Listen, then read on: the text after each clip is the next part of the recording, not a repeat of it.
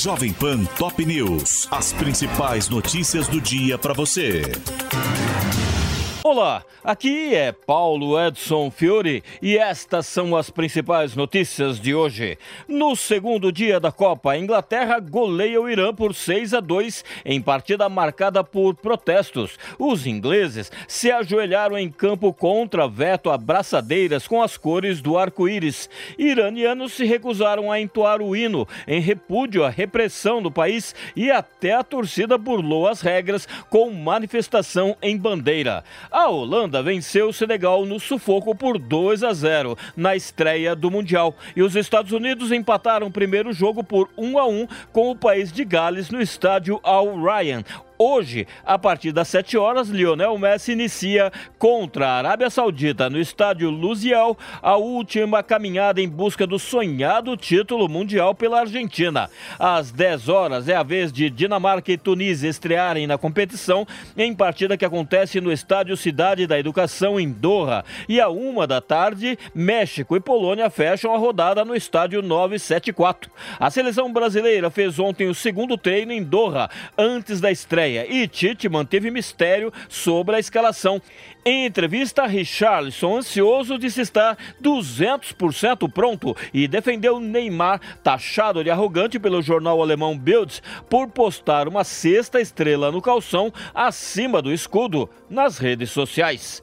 Augusto Nardi se licencia do TCU após vazamento de áudio. O ministro protocolou um pedido de afastamento temporário das funções na corte por motivos médicos, diante da repercussão de falas sobre movimento forte nas casernas. A licença temporária se dará após falas a representante do agronegócio, em que ele alimenta a teoria de que militares estariam preparando um golpe para impedir a posse do presidente Luiz Inácio Lula da Silva Nardi cita uma suposta conversa com o presidente Jair Bolsonaro e diz que, em questão de horas, dias, no máximo uma semana, duas, talvez menos do que isso, haverá um desenlace bastante forte na nação. Imprevisíveis, imprevisíveis. Depois da divulgação, o ministro publicou uma nota minimizando o fato. No texto, disse que lamenta profundamente a interpretação que foi dada sobre um áudio despretensioso, gravado apressadamente e dirigido a um grupo de amigos. As declarações causaram mal-estar entre os ministros da corte. Muitos avaliaram que caberá a Nardes dar explicações ao STF e ao TSE.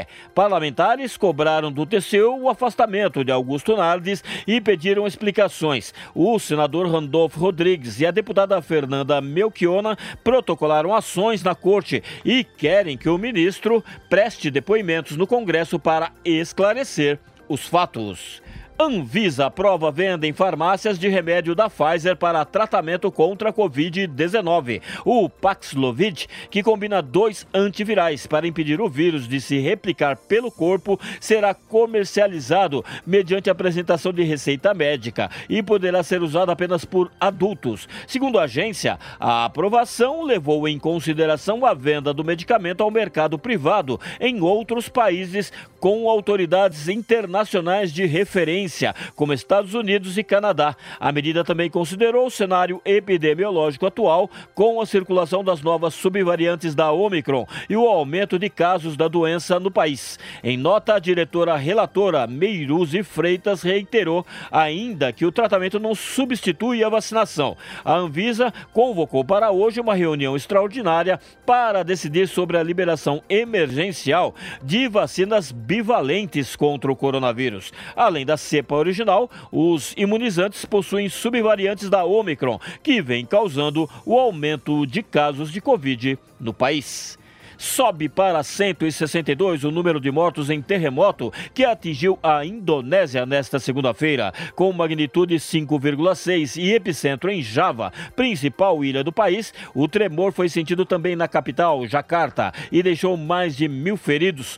Outras 13 mil pessoas ficaram desabrigadas e autoridades ainda fazem buscas por desaparecidos. Segundo o Serviço Geológico dos Estados Unidos, o epicentro foi em Cianjur, na região ocidental ocidental de Java, a 75 quilômetros de Jacarta. Autoridades afirmam que dezenas de prédios foram total ou parcialmente danificados. Nesta terça-feira, outro forte terremoto que atingiu a magnitude 7 atingiu as Ilhas Salomão e provocou um alerta de tsunami. O abalo durou cerca de 20 segundos e causou pânico, mas o alerta foi cancelado e ainda não há informações sobre vítimas ou danos. Este é o podcast Jovem Pan Top News. Para mais informações, acesse jovempan.com.br.